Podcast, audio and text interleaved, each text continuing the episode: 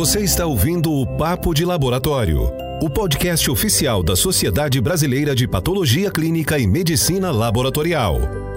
A SBPC-ML reúne médicos e profissionais de outras especialidades com atuação em diagnóstico laboratorial desde 1944.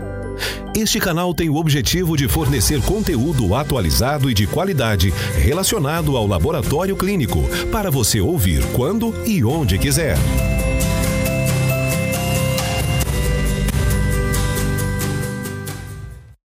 Olá, eu sou a Bruna, sou médica patologista clínica. No episódio de hoje, eu tenho a satisfação de conversar com a doutora Kaline Lucena Fonseca. Doutora Kaline, que é médica formada pela Universidade Federal do Rio Grande do Norte, tem residência em patologia clínica e medicina laboratorial pela FMUSP, é assessora médica no Centro de Patologia Clínica do Grupo Fleury, em Natal, no Rio Grande do Norte, e é nossa presidente regional da SBPC no Rio Grande do Norte. Doutora Kaline, seja muito bem-vinda ao nosso papo de laboratório. Estou muito feliz de te ter aqui conosco e falando desse tema tão importante. Obrigada pela sua presença. Olá, Bruna, tudo bem? Eu agradeço a você e também a SBPC, né, pelo convite de estarmos aqui nesse bate-papo sobre um exame tão antigo, né, Bruna, mas que segue sendo um dos mais solicitados na prática clínica, ele serve né, de screening tanto para o diagnóstico de doenças renais, das vias urinárias, como doenças sistêmicas, mesmo em pacientes assintomáticos, o que é importante. Perfeito. É isso mesmo. O exame de urina, também conhecido como o exame de urina tipo 1, é um dos mais comumente solicitados pelos médicos para a identificação de inúmeras comorbidades, né, relacionadas ou não ao sistema urinário e renal, mas também, como a doutora falou, de forma sistêmica. Mas aí a gente se pergunta, né? Será que a gente consegue utilizar todas as informações que esse laudo é capaz de nos fornecer? E além disso, será que a gente tem o cuidado adequado com a coleta e o preparo desse exame? Então é isso que a gente vai conversar hoje com a doutora Kaline no nosso papo de laboratório. Para a gente começar, doutora, vamos falar um pouquinho qual a importância da coleta adequada de urina. Por que, que a gente precisa coletar a primeira urina do dia no caso, assim, não que a gente precise, mas por que, que ela é a mais indicada? Vamos falar também sobre higiene, preparo, jejum, jato médio, como a gente escolher essa amostra de urina, um, um panorama geral. Então, Bruna, a importância dessa de uma coleta adequada de urina é primordialmente para termos resultados adequados, não é isso? Confiáveis e, por conseguinte, representativos na prática clínica. Em relação à primeira urina da manhã, essa urina é a, ela é a mais adequada, né? É aquela que ficou mais concentrada, que tem um maior período de estase. Normalmente ela fica na bexiga ali entre 8 e 12 horas, e que isso é importante, né, para a detecção de substâncias químicas e elementos formados. E que é, uma urina colhida aleatoriamente poderia não me fornecer essas informações, certo? Embora Alguns laboratórios prefiram utilizar, isso é importante, a segunda urina da manhã, com a retenção de duas horas. Por quê? Porque em loco eles têm um controle melhor sobre essa coleta de urina, a questão da sepsia e também é, só foge da interferência da alimentação noturna. Em relação à higiene, né? A gente sabe que todo paciente ele deve receber instruções tanto orais como por escrito, de como colher adequadamente essa urina, para evitar o quê? Evitar contaminações. Daí a importância da sepsia, né? É lembrar que essa sepsia começa com lavar das mãos ao, ao iniciar a coleta. É, alguns autores até advogam você não usar tipo sabonetes, lavar apenas com água corrente Outros advogam a, a, a, utilização de sabonetes neutros, né? Ou aquelas toalhazinhas, que é o que a gente mais utiliza em laboratório, né? Umedecidas, com sabonetes neutros, o lencinho umedecido. Normalmente, Bruna, não há necessidade de um preparo né, para coleta de urina, mas a gente sabe que ao longo do dia essa urina ela pode sofrer interferência. A quantidade de água que eu bebo, uso de medicações, exercícios físicos, entre outros interferentes, certo? e a questão do jato médio. O jato médio é o de escolha, tanto para, é, a gente vai dizer, para a urocultura como para o exame de urina 1, para evitar contaminações, né, ao longo da passagem desse material pela, principalmente pela uretra. Uma coisa super importante que a gente tem que sempre, é, o paciente tem que ficar ciente que quando ele for colher o jato médio, ele não pode parar de urinar, desprezar o primeiro jato e continuando a micção, ele colher o jato médio, desprezando o restante da urina no vaso sanitário. Perfeito, doutora. Quando a gente fala do laudo de urina, a gente sabe que ele é dividido em algumas características físicas, químicas e de sedimentoscopia. A análise desse sedimento é a mais comumente analisada pelos solicitantes, especialmente os leucócitos e as hemácias. Vamos falar um pouquinho no que, que esses parâmetros nos auxiliam, doutora Kaline? Certo, Bruna. Vamos começar com os leucócitos. Quando a gente tem é, a presença de leucócito na urina, na maioria das vezes ele está associado com um processo infeccioso, uma infecção urinária. Mas a gente sabe que também pode significar um processo inflamatório, renal, das vias urinárias ou até sistêmico. É aquele paciente que tem um quadro de abdômen agudo com febre e que você pode ter leucocitúria sem necessariamente ser uma infecção urinária. A presença de, uma, de um processo inflamatório a nível sistêmico pode ter, a gente pode ter a presença de leucócitos na urina por esse motivo.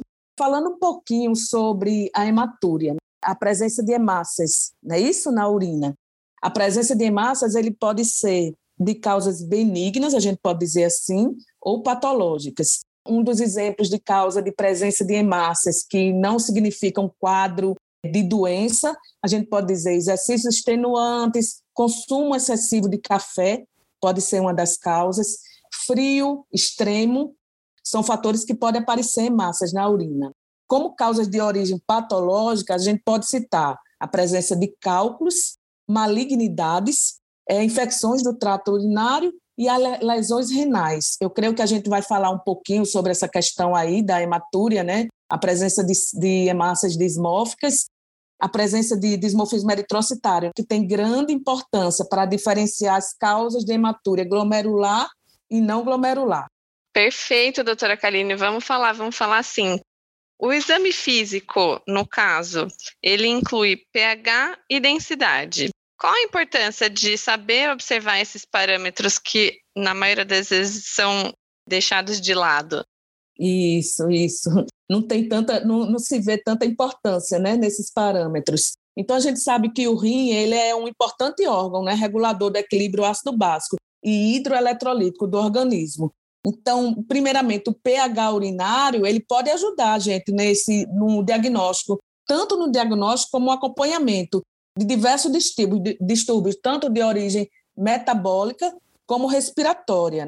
É importante também lembrar que o pH ele pode servir como acompanhamento em, em alguns tratamentos em que você tem que manter esse pH numa determinada faixa de intervalo. Em relação à densidade, a densidade urinária, ela não vai dar para a gente assim, uma informação sobre o estado de hidratação do organismo. Quanto mais é, uma urina concentrada, eu sei que tem uma densidade maior. Uma urina menos concentrada, uma densidade menor.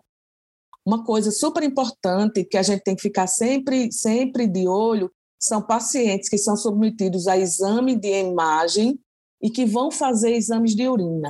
A presença de contrastes radiográficos podem falsamente elevar essa densidade urinária. Isso é um ponto importante, né? Muito importante, muito importante. E aí entra a questão do pré-analítico, da gente perguntar para o paciente também, né, doutora? Isso, começando lá no cadastro do paciente, né? Eu queria também trazer aqui uma patologia que está associada a essas alterações é no diabetes insípido, né? Onde você tem a deficiência do hormônio antidiurético e você tem uma urina constantemente com uma densidade diminuída. Perfeito, maravilha. Já no exame químico, a gente pode analisar, por exemplo, a glicose na urina. Quais são as causas pré-analíticas que podem ser responsabilizadas por alterações nesse resultado para falso positivo ou negativo? O que, que a gente poderia falar sobre isso? Certo. Então, vamos falar nessas causas pré-analíticas que podem levar a falsos positivos ou negativos na presença de glicose, né? Como falso positivo, eu posso citar para você algumas substâncias, tipo medicações, como cefalosporinas, ácido nalidíxico, levodopa, reagentes. A, a tira reagente, quando ela fica exposta ao ar, ela pode, a, a, tira reagente, ela pode positivar falsamente para a glicose, né? O uso de agentes oxidantes também pode causar isso. Como falso negativo, a principal causa é realmente o tempo em que eu levo da coleta para avaliação dessa urina.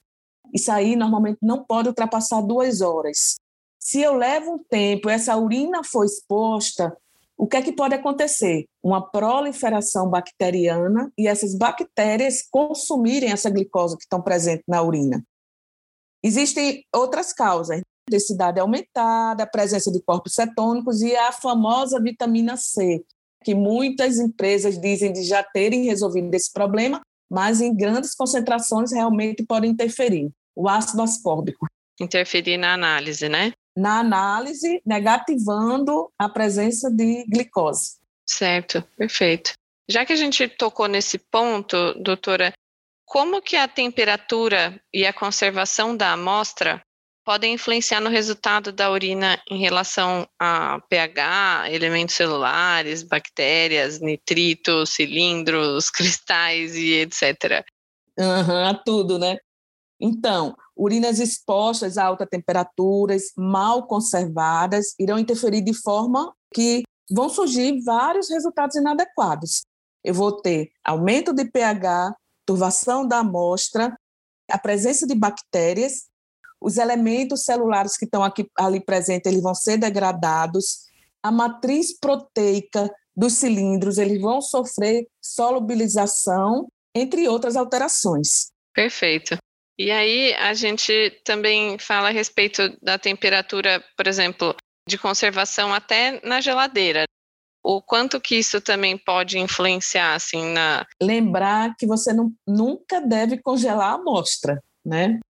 Isso é um, é um fato super importante. Ela pode ser em relação a, a, se você não tem o tempo hábil de avaliar essa urina nesse período de duas horas, você pode refrigerar essa amostra. Lembrando que ao tirar da geladeira, você tem que esperar que ela chegue à temperatura ambiente. Por quê? Um exemplo, resfriamento pode ser um falso negativo para a presença de glicose. Ah, perfeito. E, e em relação à cor, aspecto, corpos cetônicos, bilirrubinas, urobilinogênios, são também alguns dos parâmetros que, que as pessoas deixam um pouco de lado, né? O que, que, é, que, a gente pode... Essa cor, ela pode ela pode ficar escurecida, o aspecto, normalmente ela, essa urina ela fica turva. A glicose, como a gente falou, ela vai ser consumida pelas bactérias os corpos cetônicos, é, o que acontece? A transformação do ácido aceto, acético, acetona. E essa acetona ela vai se evaporar. E por exposição à luz, tanto a bilirrubina como o urobilinogênio, eles sofrem degradação, não sendo mais detectados na urina. A bilirrubina se transforma em biliverdina e o urobilinogênio em urobilina, não são mais detectados nessa urina. Então, para a gente ver a importância que tem esse cuidado com a urina. A gente às vezes esquece, né, negligencia um pouco pela simplicidade do exame, mas o quanto isso é importante, né, doutora? Isso, são pontos bem, bem simples que às vezes realmente, como você falou, a gente esquece. São muito sensíveis, né? E em relação à proteinúria, em que consiste a proteinúria e como que a gente pode classificar? Certo. Como o nome já está dizendo, né? É a presença de proteína na urina. É, essa presença ela pode ser devido a causas renais ou sistêmicas. A gente sabe que existem vários tipos de classificação. Eu vou enumerar algumas aqui, pelo menos umas três, mas existem outras classificações em relação à proteinúria. Antes de falar na classificação, eu queria lembrar que a fita reagente é específica para albumina, na presença de proteína na urina, numa amostra isolada, é importante que essa proteinura seja avaliada através de outro método. ou em uma urina de 24 horas, ou através da relação proteína-creatinina. Então, assim, em relação, vamos ver a intensidade, né? A gente pode classificar a proteinúria em elevada quando você tem mais de que 3,5 gramas de excreção de proteína nas 24 horas. Um, exemplo é no caso de síndrome nefrótica, a proteinúria modera, moderada, eu tenho entre meio e 3,5 gramas. É o que a gente é, pode encontrar em, em gestantes com pré-eclâmpsia, no mieloma múltiplo, em pacientes que já têm nefropatia diabética, e a proteinúria mínima, que eu tenho menos de meio grama nas 24 horas, que a gente normalmente encontra nas infecções urinárias, podemos encontrar nos casos de glomerulonefrites e a microalbuminúria, que essa fita reagente ela não consegue detectar, onde você tem de 30 a 300 miligramas, é uma quantidade muito pequena nas 24 horas e que deve ser avaliada por outros métodos. Quanto à origem, é, pode ser glomerular, tubular, pós-renal. Na tubular, a gente pode encontrar aquelas proteínas de baixo peso molecular, e na pós-renal, normalmente são as proteínas é, devido a processos infecciosos, inflamatórios, algumas malignidades né, em vias urinárias. A gente tem outros tipos de classificação né, de proteinúria. Proteinúria postural, funcional, que normalmente não quer dizer um, um quadro patológico, né? Quando a gente tem um exercício extenuante, febre, temperaturas extremas também pode acontecer isso. A gente também tem a proteinúria por sobrecarga, é um outro tipo de classificação que a gente pode encontrar no, é, no mieloma, onde há uma produção anômala de determinada proteína. Perfeito, doutora. Quando a gente fala de, do exame de urina, eu acho que existem alguns mitos e verdades né, em relação a, a, a esse exame. Eu queria trazer alguns pontos que a gente ouve mais comumente para a gente discutir nitrito, bactéria e esterase leucocitária. Algumas pessoas fazem confusão com a positividade ou negatividade desses parâmetros. Por quê, doutora Kaline? Bruna, esse ponto aí é um ponto que eu vou dizer a você que me dá raiva. Vou lhe explicar por quê, né? Eu trabalho é, como clínica também. Então, eu trabalho em pronto-socorro e o que eu vejo. Então, vamos lá. Nitrito. Quando a gente tem a presença de nitrito positivo na urina, normalmente a gente está em frente, frente ao quê? Um quadro de infecção, infecção urinária, né? Me diz a respeito de infecção urinária. Só que a gente sabe que a positividade do nitrito vai depender de vários fatores. Primeiro, as bactérias elas é, desdobram a, o nitrato, que é uma substância presente na dieta a nitrito. Então, eu vou ter que ter bactéria suficiente, vou ter que ter nitrato suficiente. Muitas pessoas não têm a quantidade adequada de nitrato nessa, na, nas suas dietas, não é isso? E o tempo para que haja esse desdobramento de nitrato para nitrito, certo? A estase urinária, né? Muitas vezes a, a mulher ela vai de, de cinco em cinco minutos na, no banheiro. Então, não há tempo de haver esse desdobramento. Além disso, a gente tem que lembrar que existem bactérias que desdobram e as que não desdobram. As gram-negativas, elas fazem esse papel. Mas eu tenho, por exemplo, bactérias gram-positivas, como Staphylococcus saprofíticos, que não desdobram o nitrato a nitrito. Então, eu tenho lá um, um quadro bem característico, mas eu vou ter o meu nitrito negativo. Em relação à bactéria, é muito discutido se realmente a gente tem que colocar no nosso laudo a presença de, é, de bactérias. Isso não foi um contaminante? Essas bactérias presentes não seriam lactobacilos, que é da flora normal genital em mulheres que estão ali presentes? Não é uma contaminação? Então, realmente, esse ponto é muito discutido se devem ou não estarem presentes no nosso laudo. E, as, e por fim, as esterases é, leucocitárias estão prese presentes nos leucócitos granulócitos. Isso é de suma importância, porque eu posso ter presença de leucócitos na urina que não são esses leucócitos granulócitos. Por exemplo, Paciente que fez um transplante renal e fez rejeição ao enxerto, eu vou encontrar linfócitos nessa urina. Pacientes com tuberculose renal, eu vou encontrar linfócitos nessa urina e eles não vão ter esterases positivas, certo? Certo. Uhum. Maravilha, perfeito. Bom, outro ponto sensível nesses mitos e verdades é a questão da glicose positiva na urina de um paciente com glicemia normal. Você está lá no laboratório e recebe uma ligação de uma gestante reclamando que tem a glicemia normal, mas tem uma glicosúriazinha né, no exame dela de urina.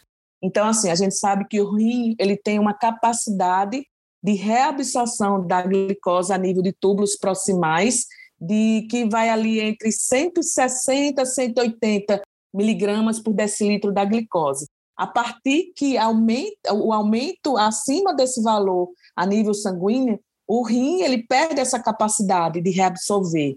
Só que a gente sabe que em gestante esse limiar de reabsorção está diminuído na gestação, assim como em crianças menores de um ano. É comum a gente encontrar com níveis normais de glicemia, presença de glicosúria. Tem que lembrar também é, a presença de outros açúcares. Mas uma coisa importante, eu falei aí, é, capacidade de reabsorção de túbulos proximais, existem patologias em que essa capacidade de, de reabsorção está prejudicada. Na síndrome de Fanconi é um exemplo. Então, toda a, urina, a glicose ela não é reabsorvida e ela aparece na urina. Ah, recentemente foi liberado no mercado algumas medicações antidiabéticas são chamadas SGLT2, que são as inibidores do cotransportador de sódio-glicose. O que é que eles fazem? Eles mantêm a glicemia normal e impedem a reabsorção da glicose a nível desses túbulos. Um exemplo é a dapagliflozina, que no, comercialmente a gente chama como forxiga. Isso é um dado super importante. Aí a gente vai lá para o cadastro, como é importante a gente saber quais as medicações que o paciente está tomando, se isso vai interferir no nosso resultado.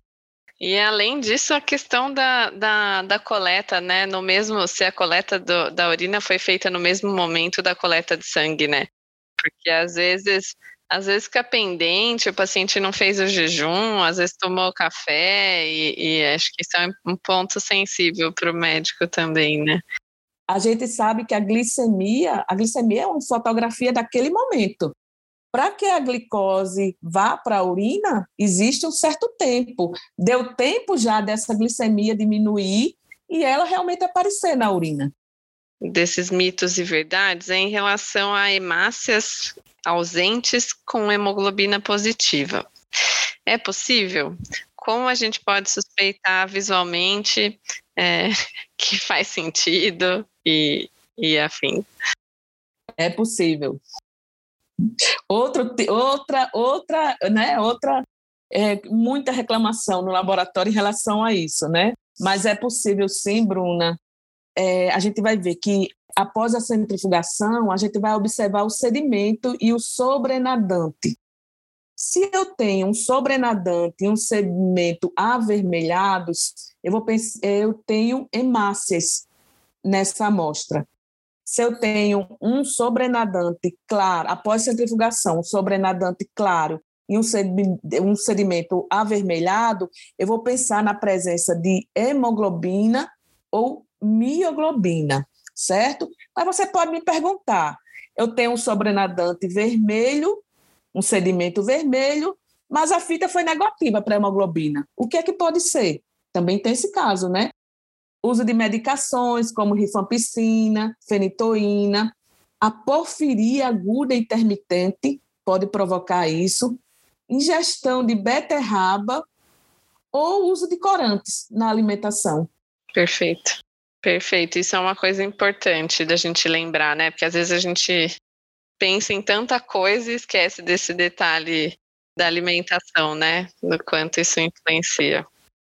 Doutora Kaline, qual que é a importância na identificação dos diferentes tipos de células é, epiteliais na urina. O que, que isso pode ajudar? Então, Bruna, a gente sabe que na urina a gente pode encontrar três diferentes tipos né, de células, que são as células escamosas, as células transicionais e as células é, tubulares renais. Dessas células escamosas são aquelas que a gente mais encontra na urina, né? São aquelas maiores. Quando presentes em grande quantidade, a gente pode é, pensar em contaminação dessa amostra. As células transicionais, quando presentes e quando alteradas, elas têm importância principalmente na presença de malignidades, por exemplo, câncer de bexiga. E as tubulares renais, quando em grande quantidade, podem indicar para mim uma necrose tubular aguda, uma nefrite intersticial. Então, assim, havendo a, a suspeita de aumento, principalmente dessas duas segundas, né? Eu tenho que lançar mão de exames mais específicos, com colorações específicas para o melhor estudo. Certo. Ótimo. Vamos falar um pouquinho de cilindros e cristais? Quais que são os mais comuns e o que, que a gente espera quando, quando encontra? Ei, é, Bruna, cilindros e cristais, a gente passaria a tarde inteira conversando aqui sobre eles, né? Vou tentar resumir. Não em cilindros, como o nome já diz, né? São estruturas cilíndricas formadas tanto no ramo ascendente da alça de Henle como nos túbulos distais e coletores. E aparecem principalmente quando há um processo de estase urinária, redução do pH urinário, elevação da concentração de algum soluto né, dentro do organismo e também presença de constituintes anormais, tanto iônicos como proteicos. Eu vou falar um pouquinho dos principais cilindros que a gente pode encontrar na urina são os cilindros hialinos. Em condições fisiológicas, eu posso ter a presença deles em pouca quantidade, eu posso ter, posso ter uma concentração mais elevada deles também em condições benignas, como exercício, febre. Posso encontrar também a, devido a acometimentos sistêmicos, como na insuficiência cardíaca, nefropatia diabética, certo? A presença de cilindros granulosos ele me indica uma lesão renal.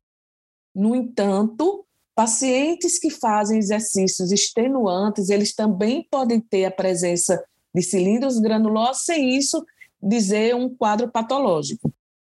Cilindros leucocitários. Normalmente está presente quando eu tenho um processo infeccioso.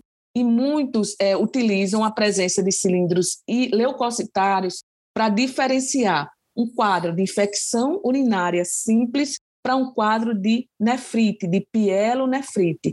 A presença de síndrome leucocitário vai me chamar a atenção para um quadro de pielonefrite. Pode significar também uma doença glomerular, uma glomerulonefrite e por aí vai. Eu, vou, eu tenho também os cilindros sérios, que se caracterizam por, por serem tipo como cera, né? Eles, eles aparecem como cera, podem ser largos, com chanfraduras, e aparecem mais quando você tem uma doença renal terminal. Embora alguns autores já demonstraram o aparecimento deles em quadros de lesão renal aguda e que depois desapareceram, mas costumeiramente eles aparecem na doença renal em fase final. Fora esses cilindros, eu tenho alguns outros, né? Os cilindros gordurosos, devido a uma hipercolesterolemia, onde vou, a gente vai ver cristais de colesterol. É, na, na própria síndrome nefrótica, né, eu posso ter a presença de cilindros gordurosos e aqueles cilindros pigmentados, que aí pode ser hemoglobina, mioglobina, bilirrubina e por aí vai. Em relação aos cristais, a presença de cristais na urina depende de vários fatores, assim como a presença de cilindros, né? pH, inibidores da cristalização, a, o grau de concentração de certas substâncias. Normalmente, os cristais eles são considerados habituais. Por exemplo, o fato, um, só um, um, uma curiosidade, né? O fato de eu comer muito tomate na minha dieta, eu posso ter a presença de cristais de oxalato de cálcio na urina, sem isso querer dizer que eu tenho um, quadro, é, alguma doença. Mas na presença de outras alterações, como presença de cálculos, esse cristal ele se torna importante no diagnóstico. Então, eu vou é, citar aqui um pouquinho dos cristais considerados habituais na urina. Seria os cristais de ácido úrico, urato amorfo, oxalato de cálcio, como eu já falei, fosfato amorfo, de, fosfato de cálcio, fosfato triplo. Lembrar que muitos desses cristais eles se formam depois que o paciente é, fez sua coleta, né? Isso é importante. Quem nunca viu uma criança com febre e quando você vai fazer a avaliação da urina dessa criança, está lá lotado de cristais amorfos que você não consegue nem contar os, os demais elementos, não é verdade? Um cristal que a gente deve chamar atenção é o cristal é, fosfato amoníaco magnesiano, que ele é formado quando você tem um pH mais alcalino, principalmente pacientes que têm infecções urinárias de repetição e que é, eles chamam os cristais de estruvita. Então, são aquelas bactérias que desdobram, a, é, na verdade, produtoras de urease, proteus e por aí vai, certo? Pode haver a formação desses cristais. Quais são os cristais que a gente pode é, considerar como anormais quando presente na urina?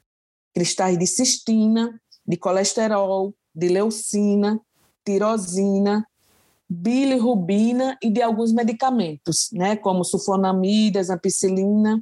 Lembrando também aquilo que a gente até falou, é questão de contraste radiográfico, eu posso ter cristais de contraste radiográfico na urina. Perfeito, doutora. E sobre características citológicas, quais, quais as características citológicas e qual o significado clínico associado às hemácias dismórficas? Talvez esse seja o ponto mais, como dizer, excitante, né? o mais palpitante, é a presença de massas dismórficas. Isso é um, um, muita gente querendo fazer esse diagnóstico em microscopia de campo claro, né? E relata lá presença de massas dismórficas.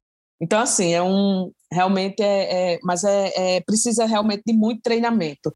É, a presença de massa dismórfica na urina nos leva à hipótese diagnóstica, né, que está havendo uma lesão a nível de membrana glomerular.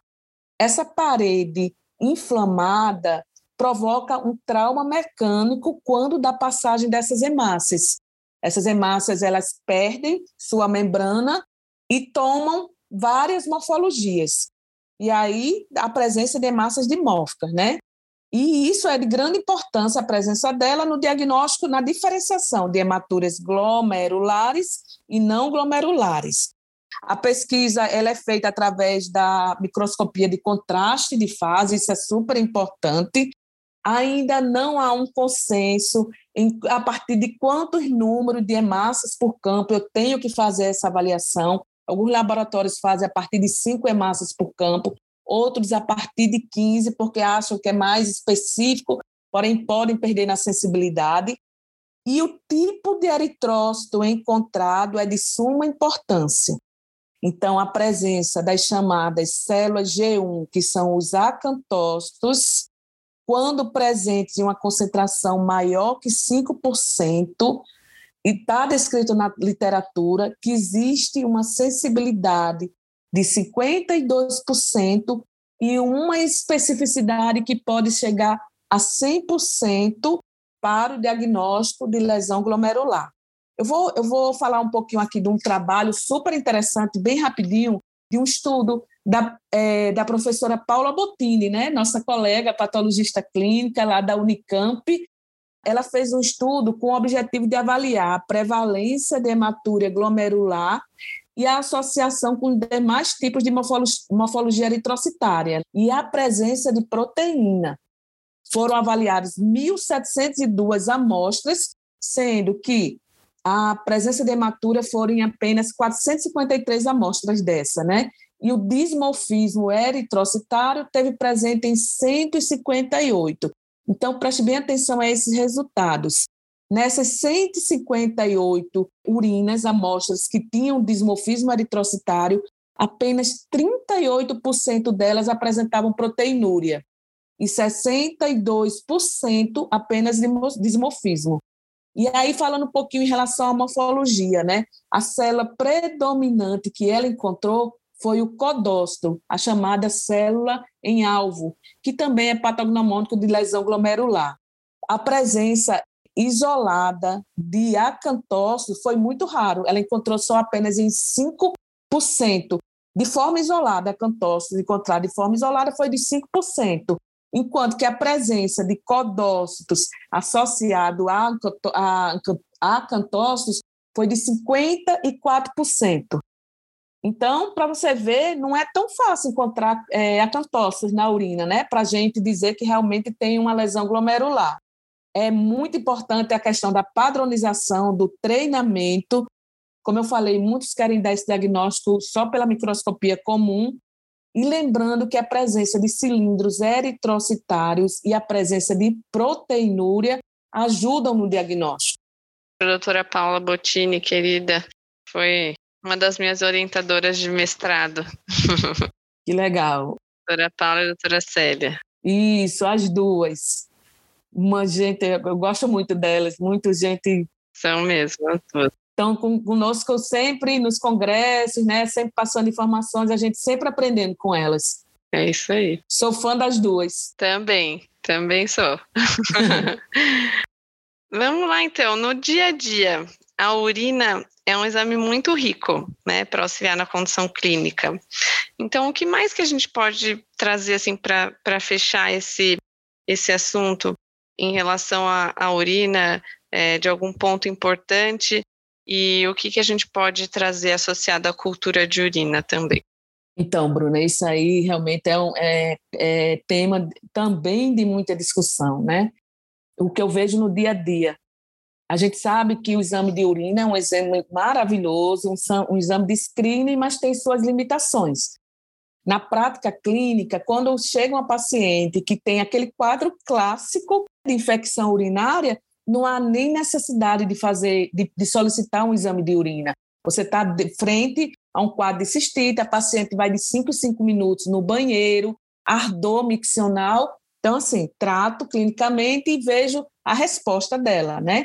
Aqueles pacientes que têm um quadro mais infecção urinária de repetição, há necessidade realmente de fazer esse exame de urina e principalmente de solicitação de cultura desses pacientes, da cultura de urina desses pacientes.